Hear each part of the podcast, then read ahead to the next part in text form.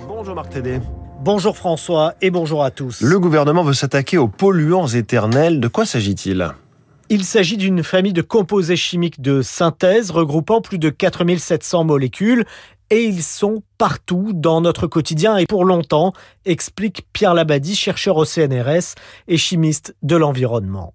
On les utilise parce qu'ils ont des propriétés anti-adhésives, imperméabilisantes, peuvent repousser à la fois l'eau et les graisses et résistent également aux fortes chaleurs. Il y a de très nombreuses euh, utilisations euh, industrielles en fait. Hein. On les retrouve dans beaucoup de produits manufacturés également. Les revêtements euh, de poils anti-adhésifs, les traitements de surface sur des textiles anti-salissure ou anti-humidité, par exemple dans les membranes type Gore-Tex. on les retrouve également dans des emballages alimentaires ou des formulations de mousse anti-incendie. Donc des usages vraiment très larges. On les appelle polluants éternels parce que, euh, pour un certain nombre, il n'y existe pas de mécanisme de dégradation en conditions environnementales, en fait. Une fois qu'ils sont introduits dans l'environnement, ils y sont pour euh, une période extrêmement longue. On les trouve partout, on les cherche. On peut en trouver dans les sols, on peut en trouver dans l'air ambiant. C'est quand même sur les milieux aquatiques qu'on observe les niveaux les plus élevés. Des substances toxiques accusées de favoriser l'apparition de cancers ou d'être des perturbateurs endocriniens. Le gouvernement français a d'ailleurs annoncé cette semaine qu'il soutiendrait l'initiative de cinq pays européens, dont l'Allemagne et les Pays-Bas, pour une restriction de ces substances. Il s'agit de mieux contrôler leur fabrication mais aussi leurs usages. La démarche doit être détaillée début février, mais le gouvernement français veut aussi mieux identifier, quantifier et surveiller ces substances dans l'environnement.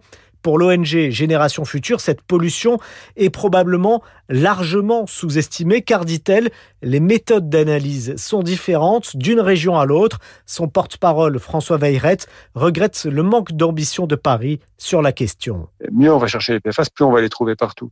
Aujourd'hui, on en est à 5 euh, PFAS surveillés dans les eaux. Alors avant, il n'y en avait qu'un, donc c'est mieux. Et le plan dit, bah, on va réfléchir à l'éventualité d'en ajouter d'autres. Vous avouerez que c'est quand même faible comme langage, alors que la Commission européenne propose aujourd'hui qu'on en suive 24. Elle donne même un seuil euh, de maximum à ne pas dépasser pour l'ensemble des 24.